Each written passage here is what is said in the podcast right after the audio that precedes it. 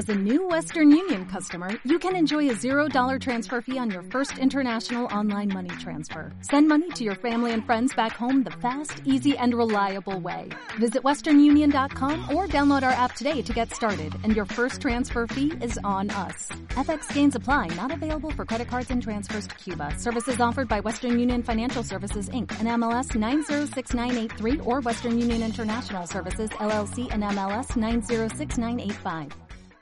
La Cara B, tu podcast semanal para descubrir la otra cara de la realidad. Cada jueves por la noche un nuevo episodio.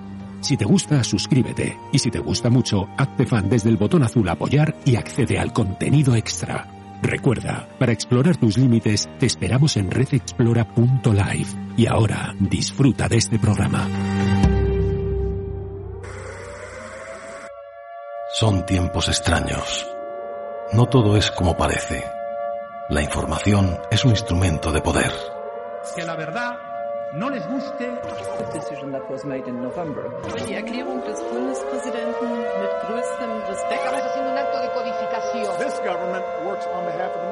Espero que esté. Permaneced atentos a la cara B de la realidad.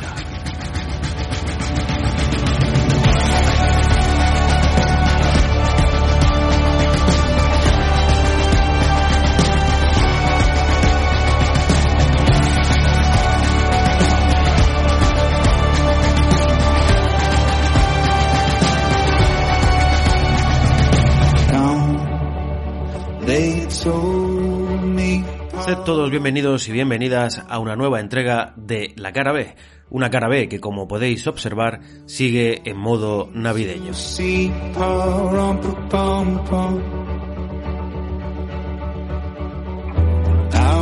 Y es que estamos ya eh, en la recta final de este 2022. Estamos a puntito de entrar en el 2023 y sincera y claramente os lo voy a decir, se puede ir a freír espárragos, por no decir otra cosa, este 2022. Ha sido un año repleto de malas noticias, podríamos decir, aunque también hemos tenido buenas. Hemos salido de una pandemia mundial, se ha iniciado la guerra, la invasión rusa a Ucrania, pero también ha vuelto la cara B. Eso es bueno.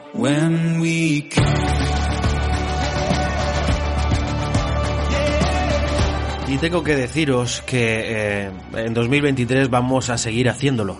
Vamos a seguir cada semana trayendo una entrega para aquellos y aquellas que quieran escucharnos. No buscamos grandes audiencias, buscamos crear una pequeña familia, un ejército de la resistencia, un grupo de cómplices que cada semana nos podamos reunir en torno a este humilde episodio, a este humilde podcast y que podamos descubrir juntos la otra cara de la realidad.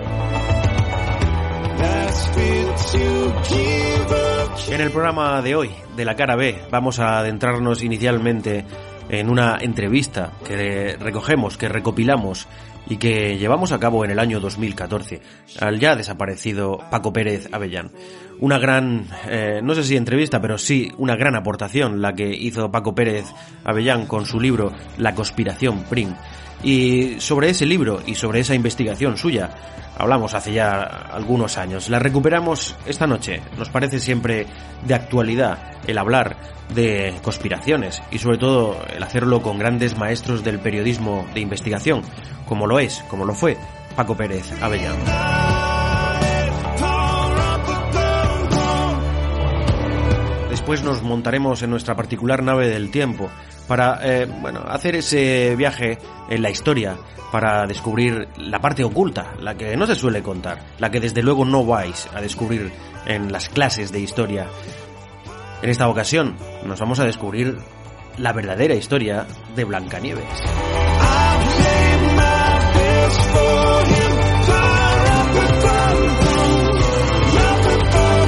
Poneros cómodos, poneros cómodas, porque comenzamos una nueva entrega de la cara.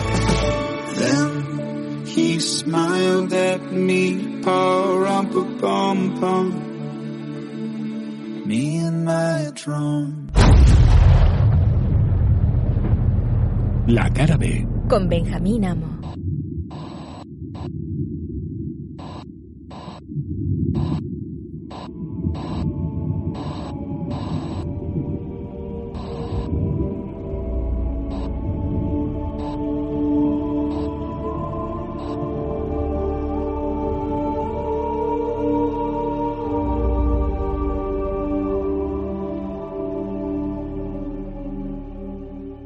España necesita un rey.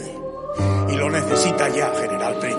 Créame si le digo que dedico a esa empresa todos mis esfuerzos.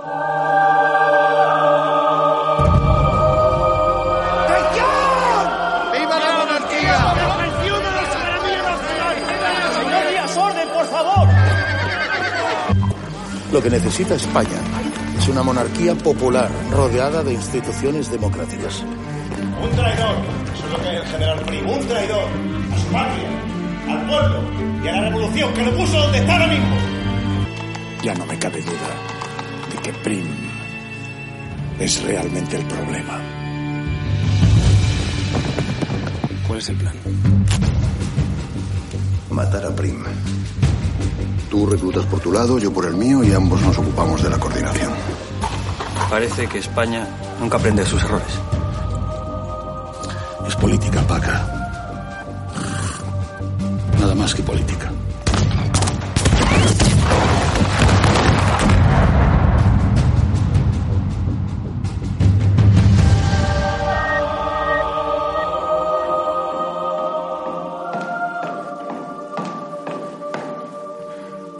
¿Está vivo?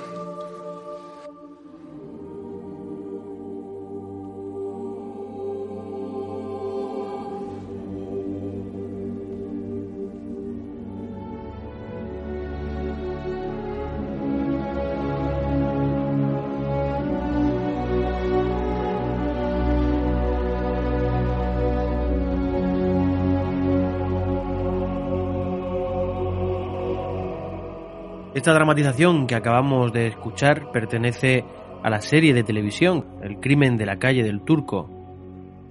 Y respondiendo a esa última voz que escuchábamos preguntando si estaba vivo, sí, lo estaba, estaba vivo, sobrevivió al atentado, a los disparos. La versión oficial dice que días después el general Pring murió en su cama como consecuencia de la infección de las heridas. Sin embargo, Vamos a, escuchar a nuestro invitado, a Francisco Pérez Avellán, sosteniendo una versión bastante diferente.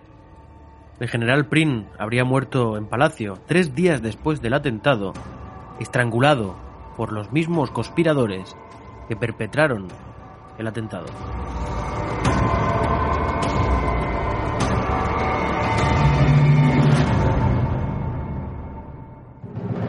Y es que sin duda podríamos decir que con el asesinato de Pring estamos ante un crimen del siglo XIX, pero resuelto a la luz de la ciencia de este siglo XXI. Más de 140 años después, Paco Pérez Avellán expone en el libro Pring, la momia profanada, de la editorial Poe Books, una ardua y atrevida investigación. Francisco Pérez Avellán, buenas noches. Hola, buenas noches, encantado de estar aquí. Muchas gracias. Ya en la lectura de las primeras páginas de su, de su libro, uno puede llegar a percibir la sensación de soledad del investigador. Imagino la multitud de trabas a las que se habrá tenido que enfrentar. Eh, ¿Se ha sentido solo en toda esta investigación? Bueno, yo soy un murciano de dinamita, como diría Miguel Hernández, de tal manera que es la primera vez que un murciano descubre eh, por sí solo un crimen tan tremendo, el mayor misterio de la historia criminal española. Se lo dedico el libro, Prin la momia profanada, a la reina Leticia, porque Leticia es mi reina. ¿Y por qué es? Porque eh, dijo públicamente que ella está de parte de los periodistas que dicen que no, que se plantan, que son independientes. Y es lo que yo he hecho toda mi vida. El Prin la momia profanada es un libro que tira de la manta, que cuenta todo el lobby, y es así una organización que intenta perpetuar a día de hoy, a pesar de los hallazgos científicos que he puesto sobre la mesa, las mentiras que sirvieron en su día para disfrazar el crimen de Prim. Eh, cuando, cuando iniciaste la investigación sobre Prim, con el, con el primer libro, Matar a Prim, y este posterior, eh, ¿sabías a lo que te enfrentabas? que va, no podía ni imaginar que en nuestro país ya, tenía idea, a lo largo de mis estudios, yo soy doctor por la Universidad Complutense, que los historiadores españoles, en gran medida y gran parte de ellos, aunque hay honrosas excepciones, tienen alergia a los documentos, a la investigación, al conocimiento eh, de propia vista, de ir al lugar donde ocurren las cosas o donde están los papeles que pueden aclararte los hechos. Y que lo que hacen es copiar los manuales que se han ido publicando a lo largo del tiempo, repitiendo las mentiras, aumentando los errores.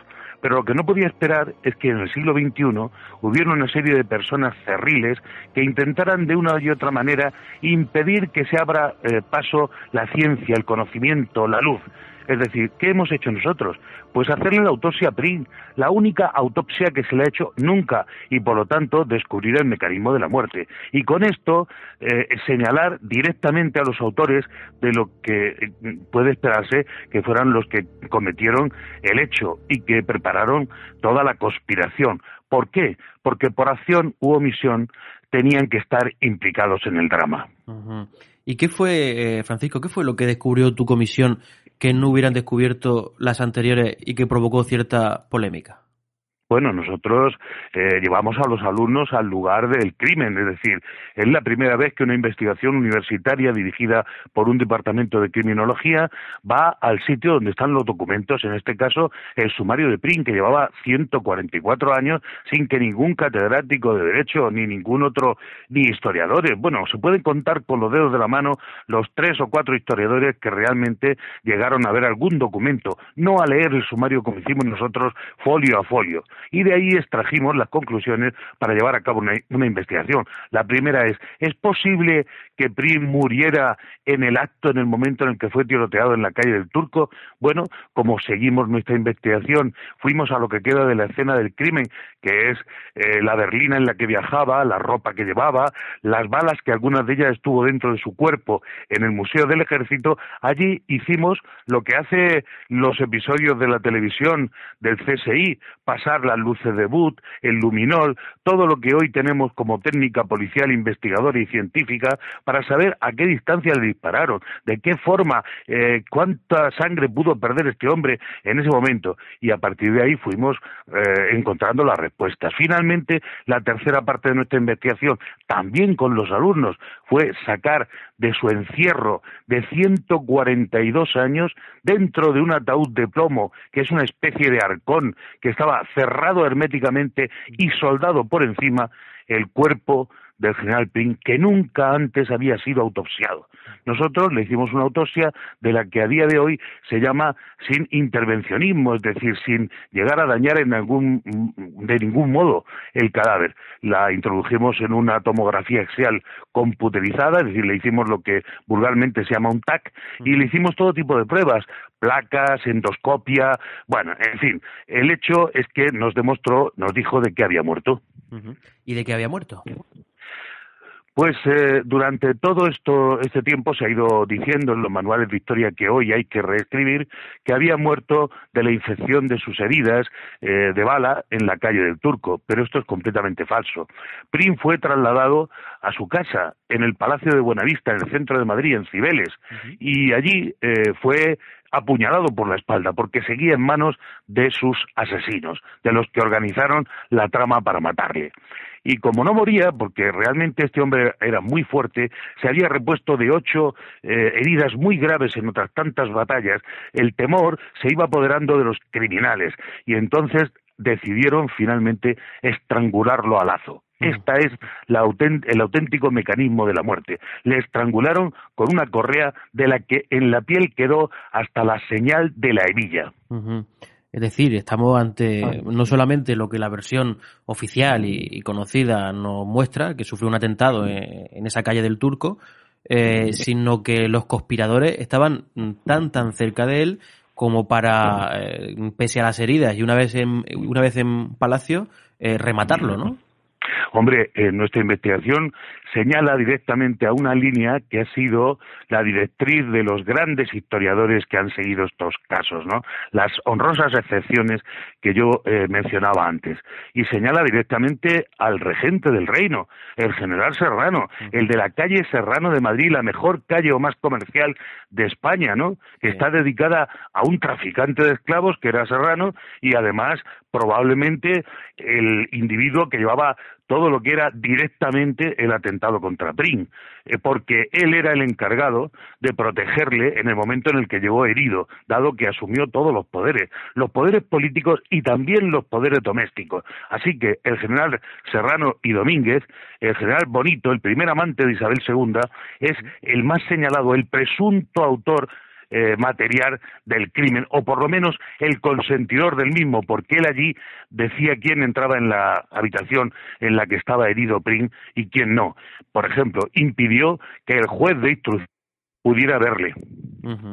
Sí, eh, bueno, eh, junto al general Serrano, que como dices tiene esa gran calle en Madrid, que por cierto podrían cambiar el nombre y ponerle si acaso calle del asesino Serrano, general Serrano. Pero bueno, aparte del general Serrano, como artífice intelectual de, de este complot, también estaba, eh, si no entiendo mal, el duque de Montpensier, ¿verdad? Bueno, en efecto, el duque de Montpensier era el, el que se casó con la infanta Luisa Fernanda en el mismo día de la boda de Isabel II con Francisco de Asís y desde ese primer momento cuando vio a la reina Isabel niña dijo que sería muy fácil quitarle el trono. Toda su vida lo intentó y gastó toda la fortuna que le dejó su padre, el rey de Francia, en intentar conseguir el trono de España. Nunca lo lograría, pero los tres últimos meses de la vida del general Juan Prim intentó matarlo tres veces. Es el crimen más caro de la historia. En esos mm, folios, esos documentos de los que ya hablaba hace un momento, que los historiadores no han sentido por ellos ninguna tentación, ningún interés, contienen hasta eh, el dinero que se les pagó a los asesinos. Se les pagaba 10 pesetas diarias y 5.000 pesetas si conseguían matarlo, además de eh, ofrecerle naturalmente la impunidad de poder escapar sin no volver nunca ni ser perseguidos. Es decir, todo esto que está perfectamente, minuciosamente relatado en el sumario, entre otras cosas también que el atentado contra Prim no se limita solo a lo que conocemos por los manuales de historia, sino que resulta que en el sumario dice que había varias trampas aquella noche en Madrid, de tal forma que si elegía cualquier otro itinerario distinto del que al final decidió para ir a su casa, habría sido igualmente tiroteado y asesinado. Es decir, era una conspiración en toda regla por la gente más poderosa. De ello, de la investigación sale lo que podríamos llamar la ley PRIM, es decir, que el magnicidio siempre surge, de, digamos, del núcleo duro del poder. Mm. ¿Y por qué después de 142 años sigue habiendo interés en silenciar eh, esta página de nuestra historia? Bueno, hay varias razones. Una, la comodidad, otra el interés, otra el lucro, otra el deseo de celebrar el bicentenario que todavía, eh, bueno, pues se termina en este año 2014 eh, en el que hemos investigado esta historia y que por lo tanto había una serie de personas que querían eh, obtener y obtuvieron un dinero, un sufragio para conseguir, pues, pues hacer una serie de conmemoraciones absolutamente banales y faltas de contenido, pero que les daban un dinero un dinero que puso un cava catalán y también una caixa, ¿no? Bueno, el caso es que todo esto era una parte. Y otra parte es que eh, cuando mataron a Prin eh, se reveló que había una, un enfrentamiento entre masones, ¿no? Entre la masonería. No quiero decir con esto que a Prin lo mató la masonería, no. Prin era masón. Eh, lo que pasa es que los asesinos de Pring, además de asesinos, eran masones. Esto sí que se puede decir perfectamente. Además, no los masones eh, al uso en los que se dice que forman parte de una escuela o eh, una academia filosófica en la que hablan de la sociedad y otras cosas. No, no.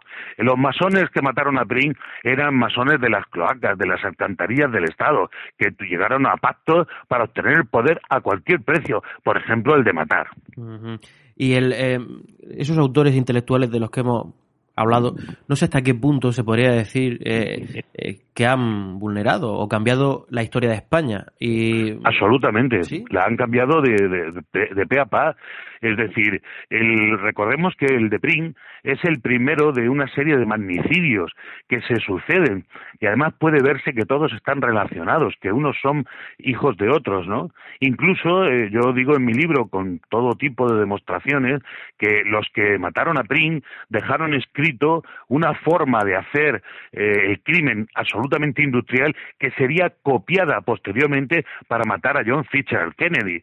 Y esto es totalmente demostrable. Eh, por ejemplo, hemos visto eh, cómo en la economía mundial había un crack en un momento determinado con un engaño eh, colectivo de tipo piramidal. Ese engaño que se ha visto en Estados Unidos eh, con, con las grandes empresas engañando incluso a españoles que tenían algunos actores famosos, etcétera, dinero invertido, pues eh, no era más que lo que inventó en su día la hija de Larra, Baldomera Larra, ¿no? La banquera del pueblo, aquella que inventó efectivamente el, la falsedad que luego se llamaría el esquema Ponzi en Estados Unidos y que iría derivando hasta el gran crack que ha habido y que digo, no, de esta misma manera fue copiado la forma de matar a Prim para matar a Kennedy.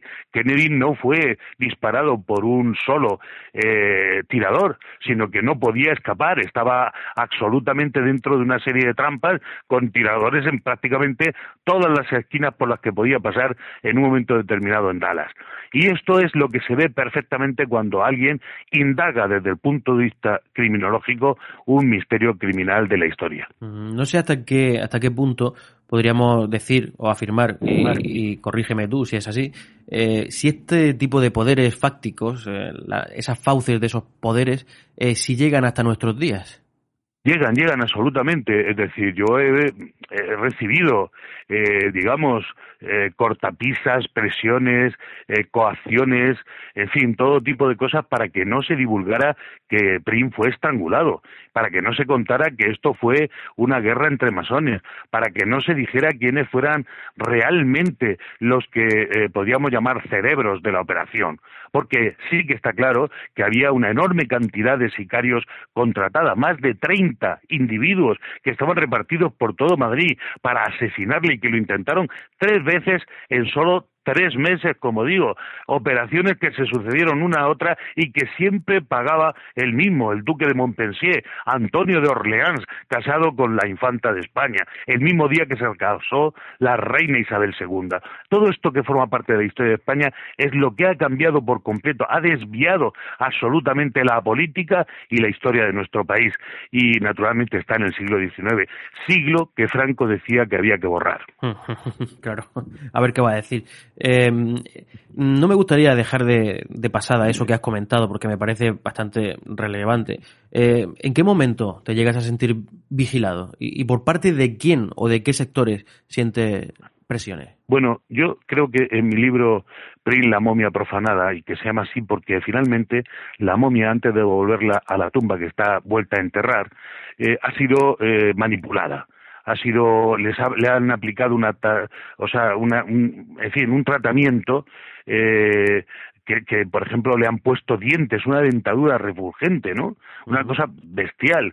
Y la han patinado para quitarle los hongos, en fin, la han dejado eh, bizca del ojo izquierdo, le han hecho una serie de manipulaciones que la han destruido por completo como posible objeto de un nuevo estudio que pudiera ratificar o discutir las conclusiones nuestras que son tan difíciles de, discutir porque nosotros hemos empleado los métodos del FBI, hemos hecho miles de fotografías, aunque que destruyan la momia o la quemen, ya no pueden en absoluto contravenir lo que nosotros hemos eh, planificado, discutido y concluido en sede universitaria y presidido por la autoridad académica y ante una serie, un plantel de periodistas, eh, los mejores del país, gente de, del, precisamente del periódico del país y de otros, que hicieron todas las preguntas y fueron respondidos y publicaron nuestras conclusiones sin mayor eh, problema, ni poder naturalmente objetar nada.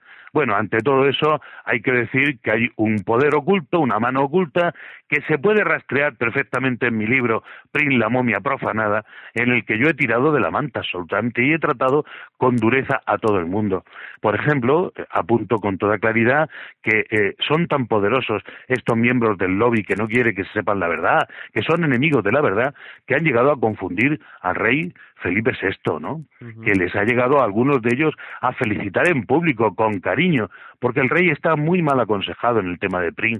La gente que le rodea no sabe la historia y no se ha interesado en absoluto por los avances que nosotros hemos llevado a cabo. Esto es terrible para nuestro país.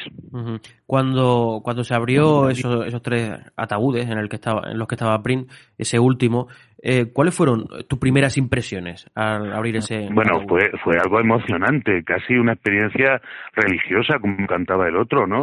es que nos pusimos verdaderamente nerviosos de ver a un grande de España, un héroe, alguien que había muerto por nuestro país, alguien que en este, que en este año eh, que pasado, en este año de 2014, deberían haber homenajeado en todas las escuelas, deberían haber publicado los textos de Pedro Antonio Alarcón, autor de El sombrero de tres picos, que estuvo como soldado en África y vivió cómo este hombre cogía la bandera española y se iba contra la morisma a vencer después de estar perdiendo la batalla, consiguiendo que sus soldados le siguieran a morir por nuestro país, decía Pedro Antonio de Alarcón, eh, caen cadáveres sobre cadáveres, una cosa tremenda que pone los pelos de punta y que ha sido absolutamente ignorado por todos los ministerios implicados en lo que podría ser desde el punto de vista de la cultura, el ejército, la justicia, el homenaje a este héroe español que es Juan Prini Prats,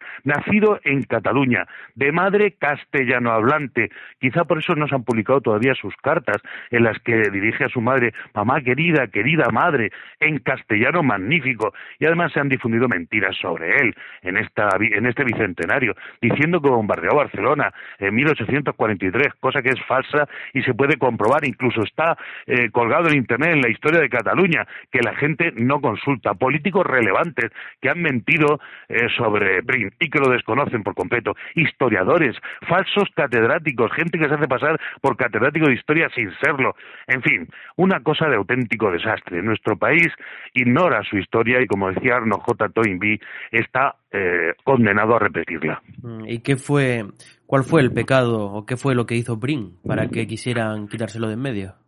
Pues no, no, no, esto ha sido a posteriori. Prim en su momento dijo jamás, jamás, jamás volverán los Borbones a España mientras yo esté vivo, pero nosotros hemos demostrado que los Borbones no tuvieron nada que ver en la muerte de Prim, que están libres de salpicaduras de su sangre.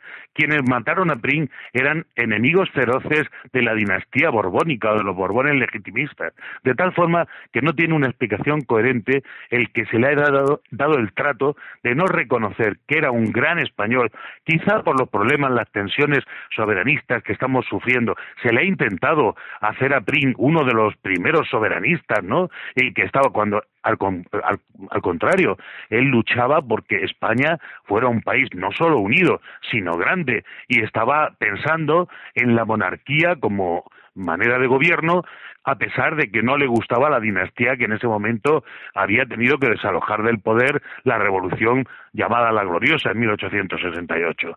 Pero Prim es un gran español, fue un gran soldado, quizá el más valiente de toda nuestra historia, pero lo que más es eh, Juan Prim y Pras es un gran estadista, impresionante como estadista.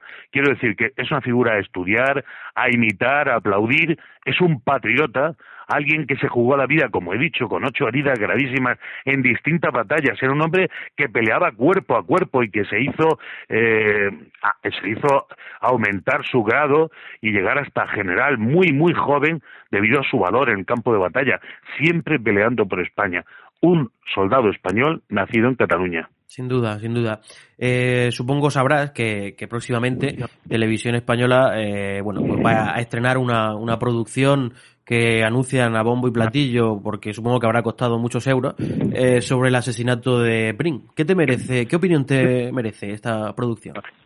Bueno, yo ya he visto la película esta, que en realidad es una, es una serie refundida, que, que me copia sin, eh, sin citarme, eh, señala como posible autor material del asesinato de Prim, tomando como buena nuestra exposición de los hechos, es decir, que fue estrangulado, a José María Pastor, que era el jefe de la escolta del general Serrano, como digo, el de la calle Serrano de Madrid, que como bien dice debería llamarse la calle del asesino Serrano.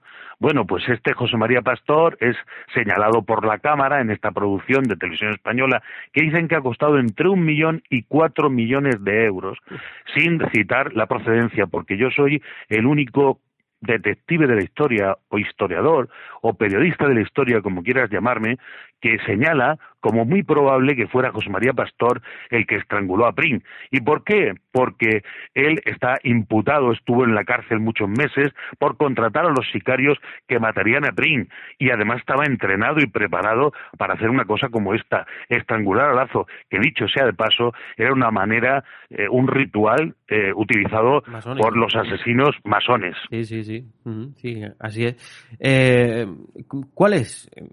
Por mm, resumirlo en, dos, tres párrafos, si quiere, eh, ¿cuál es tu versión del asesinato de Prin? Hombre, eh, a ver, eh, Juan Prin era el amo de España. Creído absolutamente en ese momento que España no era un país de asesinos y por lo tanto dispuesto a arrostrar cualquier tipo de riesgo con enorme valor y valentía, como ya ha hecho toda su vida. Él, el día que es tiroteado en la calle del Turco, el 27 de diciembre eh, de 1870, va acompañado por sus dos ayudantes y lleva en la mano un bastón estoque, es decir, ese bastón que lleva dentro una espada, en este caso una espada corta, o podríamos decir incluso un cuchillo largo. Y con esto no quiere ningún otro tipo de protección. Si hubiera estado protegido por la policía, no le habría pasado nada. Pero el ministro del Interior, que era Praxeden Mateo Sagasta, del cual no se ha investigado nada en relación contra, con esto, pero tiene mucha responsabilidad en que Prin estuviera desprotegido, como Ignacio Rojo Arias, que era el gobernador en ese momento, ambos dos habían sido nombrados por, por Prin y probablemente le traicionaron. Le dejaron totalmente solo, quitaron a toda la policía de los trayectos que podía eh, tomar Prim, a pesar de que estaban advertidos de que estaba amenazado. Habían capturado a criminales que le intentaron matar con anterioridad dos veces. Estaban súper advertidos. Y sin embargo, no había un solo policía en el trayecto entre el Congreso de los Diputados y el Palacio de Buenavista. Es decir, esto es algo que coincide, este fallo de la seguridad, en todo todos los eh, eh, magnicidios que luego se cometerán en la historia. Bueno, en este caso está claro que estos personajes políticos tendrían mucho que responder ante la justicia sobre esta eh, bueno, falta absoluta de seguridad en la que se movió Prim. Entonces se marchó en este coche en el que le esperaban a cualquier itinerario que quisiera tomar. Si iba, por ejemplo, a cenar a la logia masónica a la que pertenecía, que estaba invitado a la calle Arenal, en la calle Cedaceros, por la que tenía que pasar, habría sido asesinado, porque allí había otro dispositivo. Y si en vez de irse eh, por la calle mm, que fue en la calle del Turco, hoy Marqués de Cubas, se hubiera ido por la calle Barquillo, esquina a, la, calle de Alcalá, habría sido también atrapado y asesinado por otro dispositivo, otra trampa. Todo Madrid era una trampa para matar a Prim. Y esto es porque venía del núcleo duro del poder, por los que en un momento determinado podían acabar con él y que lo mantenían en sus manos a pesar de haber sido ya tiroteado.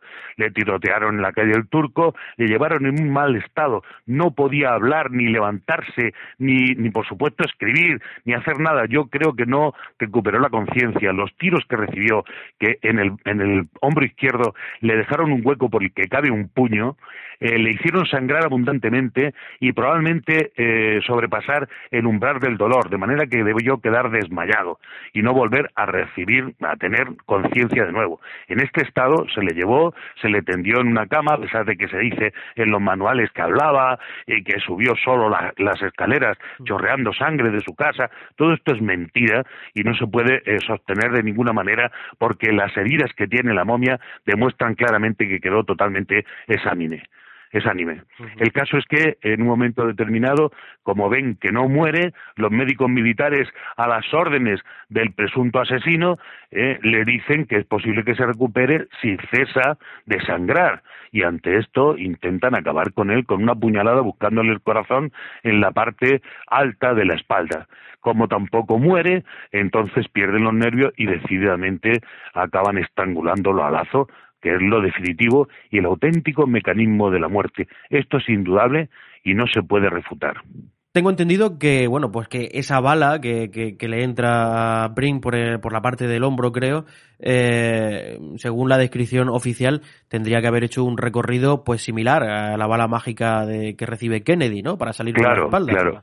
Bueno, eh, las armas que dispararon contra Prim, que fueron estudiadas por expertos que van realmente a las escenas del crimen hoy día, a cualquier crimen que sucede, es decir, que son personas en activo y que conocen perfectamente cómo estudiar la escena del crimen, estudiaron lo que queda de la escena del crimen de Prim que está en el Museo del Ejército y allí establecieron a qué distancia dispararon y qué armas utilizaron, que fueron trabucos, pistolas de chispa, en fin, armas que se cargan por delante, eh, son de avancarga y que a veces reciben eh, pues incluso trozos de medallones o un trozo de, hierro o de cualquier eh, material que en un momento determinado pueda servir como proyectil.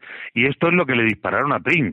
Recibió un impacto con nueve balas, por decirlo de alguna manera, en el hombro izquierdo. Además recibió otro impacto en el codo izquierdo que le atravesó el codo y un impacto en la mano derecha que le atravesó la palma y le arrancó un dedo, el dedo anular. Bueno, todas estas heridas sangraban abundantemente y por tanto habría muerto eh, desangrado si le hubieran dado tiempo a ello. Pero se pusieron nerviosos, no podían esperar, querían acabar con él. Y por tanto, estas heridas eh, luego han intentado eh, estos enemigos de la verdad difundir una calumnia nueva, que es el hecho de haber encontrado en el Museo del Ejército, en esta exposición que se ha hecho recientemente, una carta de uno de los médicos que atendió a Prim, un médico militar famoso que se llamaba Losada, el médico, digamos, de cabecera que estaba allí, ¿no?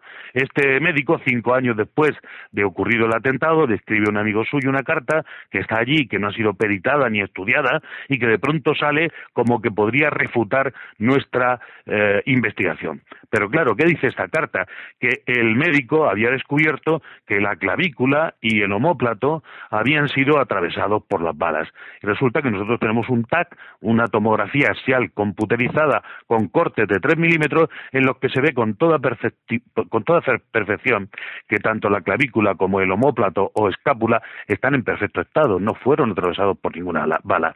Y sin embargo, si la herida posterior, en vez de ser la cuchillada que la doctora Robledo ha establecido después de más de un año de estudio que se trata de una cuchillada y no de otra cosa, si hubiera sido una herida de bala por la que hubiera salido la bala o que hubiera sido una herida, herida quirúrgica para extraer una bala, tendría otra forma, otra manera y sobre todo tenía que haber atravesado el homóplato o escápula que está en perfecto estado y se puede demostrar porque yo tengo el TAC.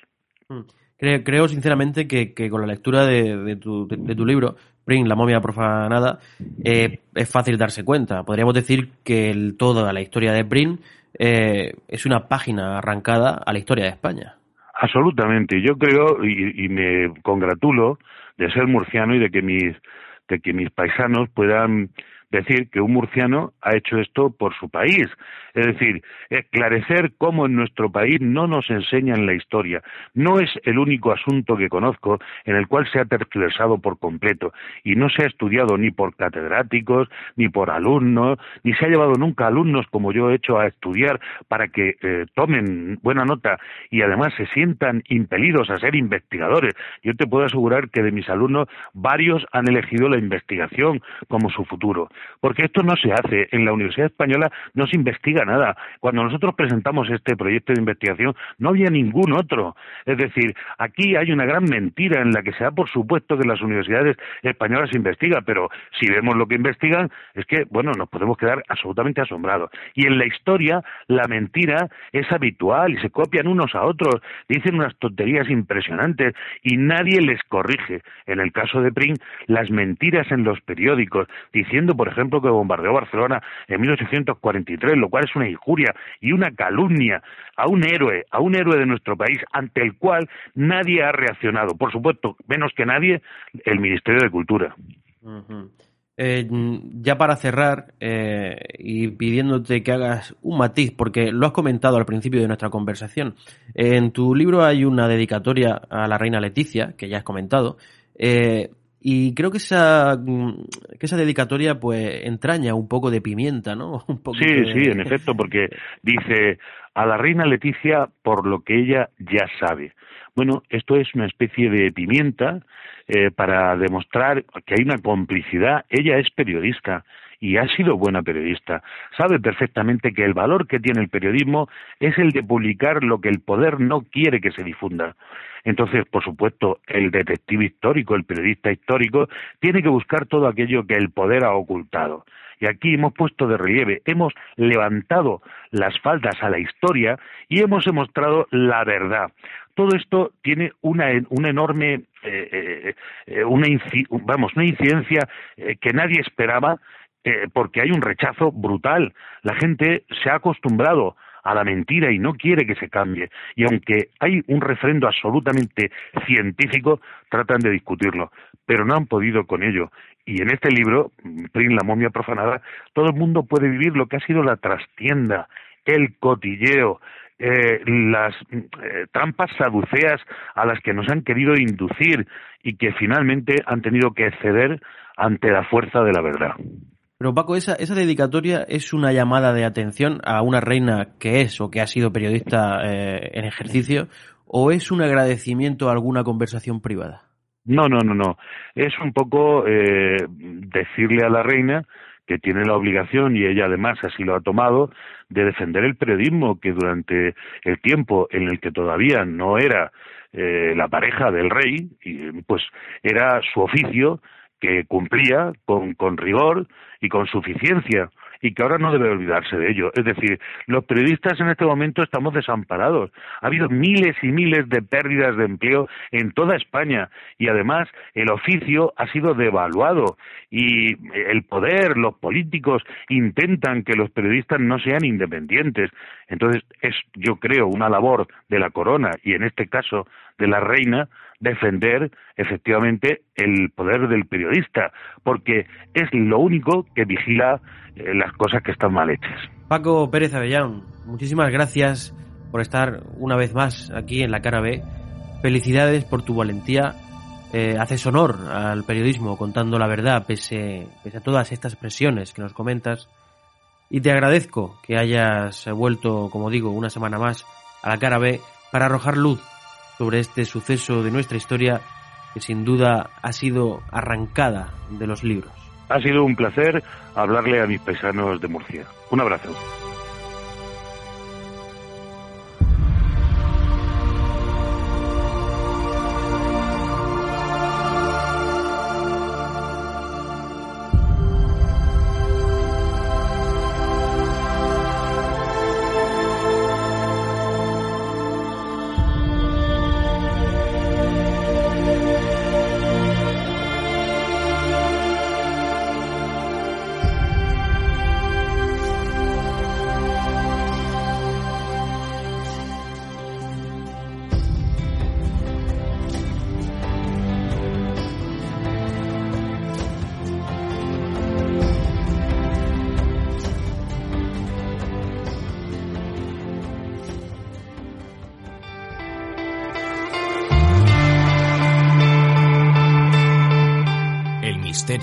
Es lo más hermoso que podemos sentir, cuna del arte y las ciencias.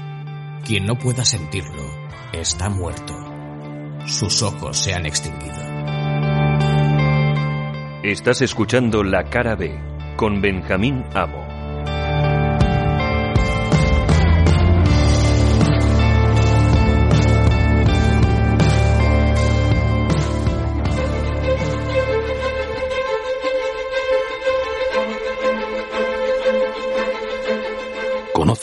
La otra cara de la historia.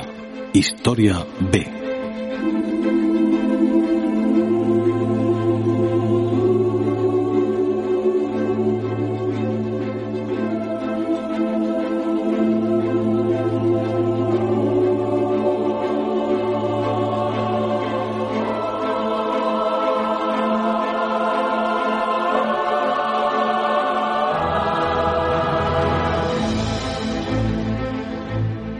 cuento de Blancanieves se ha convertido con el paso del tiempo en uno de los clásicos de la literatura universal, qué duda cabe.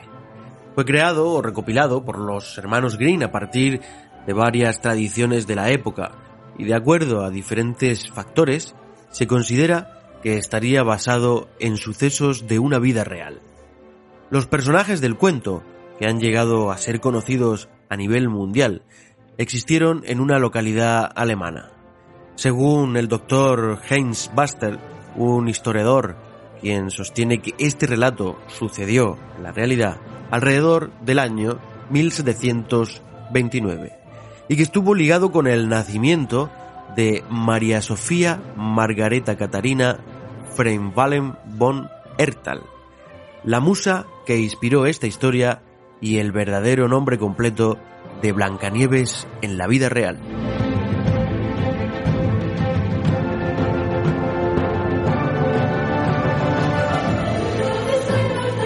Es bien sabido que el folclore alemán es muy rico en leyendas y personajes extraordinarios, que no solo están en la imaginación de quien los narra, sino que posiblemente hayan pasado por este plano tridimensional hace mucho tiempo.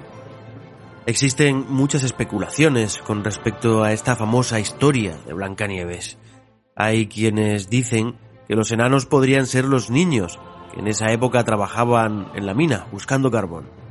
Se dice que tenían un aspecto envejecido debido a la desnutrición y a los continuos problemas de salud producto de la emisión de gases y otras sustancias que se encuentran dentro de las minas y en las proximidades del castillo donde viviría esta mujer, Blancanieves.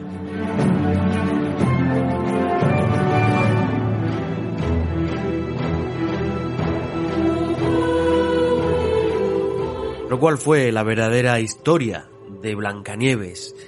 Bien, a María von Ertal le gustaba jugar con esos niños que la literatura transformó en enanos, porque en realidad el padre siempre estaba ausente. A consecuencia de largos viajes, tenía que realizar, dada la importancia social que tenía eh, en, su, en su localidad. Esto, este dato, desmentiría la versión del cuento, que afirma que el padre murió. El segundo matrimonio que contrajo, el padre de María, el señor Philip von Ertal, al parecer sí fue cierto. Y los malos tratos hacia la niña por parte de su madrastra en realidad sí tuvieron lugar, y eran cuando se producían las ausencias del padre en esos largos viajes. El veneno que utilizó la verdadera madrastra de Blancanieves, María, fue la bella dona, una planta conocida precisamente por su poder psicotrópico, por su poder como veneno en grandes y concentradas dosis.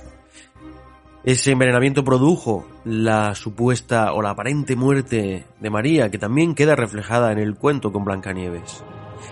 Ese famoso espejo del cuento sí hablaba en realidad, pero lo hacía a través de aforismos, una especie de grabados que tenía en el marco y que tenían significados dentro de, del folclore, dentro de la mitología del momento.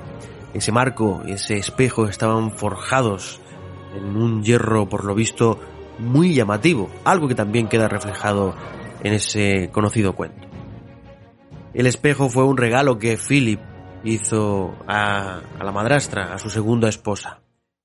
Recordar que en el cuento original, la madrastra de María acaba siendo obligada a colocarse unos zapatos de hierro al rojo vivo y como resultado de este terrible sufrimiento, danza hasta morir.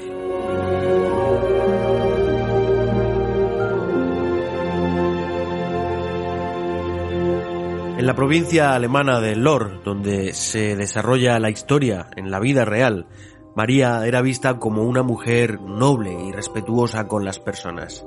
Le aterraba mucho la situación de miseria en la que vivía la mayoría de la población, y esto, junto con otros detalles de su personalidad, la hacían, como decimos, ser muy querida entre la población.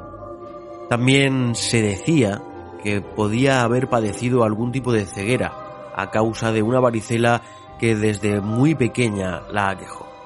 Los hermanos Green, los autores del, del célebre cuento, hicieron uso de toda esta información porque ellos se dedicaban a viajar por las poblaciones lejanas, núcleos rurales, ofreciendo espectáculos de magia, de malabares, de teatro, y danzaban también en busca de historias con las que luego elaborar eh, cuentos tan conocidos como, como este. La primera publicación de Blancanieves fue editada en 1812. Todavía hoy seguimos haciendo ediciones y versiones cinematográficas de este conocido cuento que, como ya sabéis, a partir de hoy tiene su base real.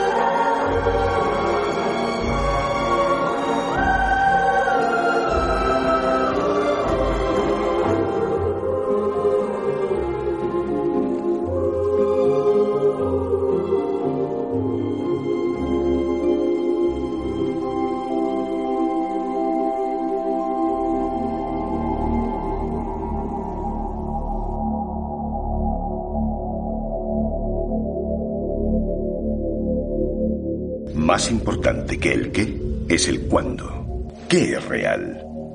¿De qué modo definirías real? Si te refieres a lo que puedes sentir, a lo que puedes oler, a lo que puedes saborear y ver, lo real podría ser señales eléctricas interpretadas por tu cerebro. ¿Eso qué significa?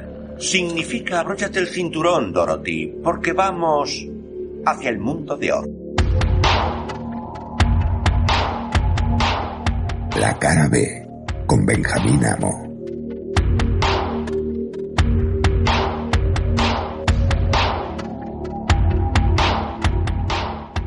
La cara B, tu podcast semanal para descubrir la otra cara de la realidad. Cada jueves por la noche un nuevo episodio. Si te gusta, suscríbete. Y si te gusta mucho, hazte fan desde el botón azul apoyar y accede al contenido extra. Recuerda, para explorar tus límites, te esperamos en redexplora.live.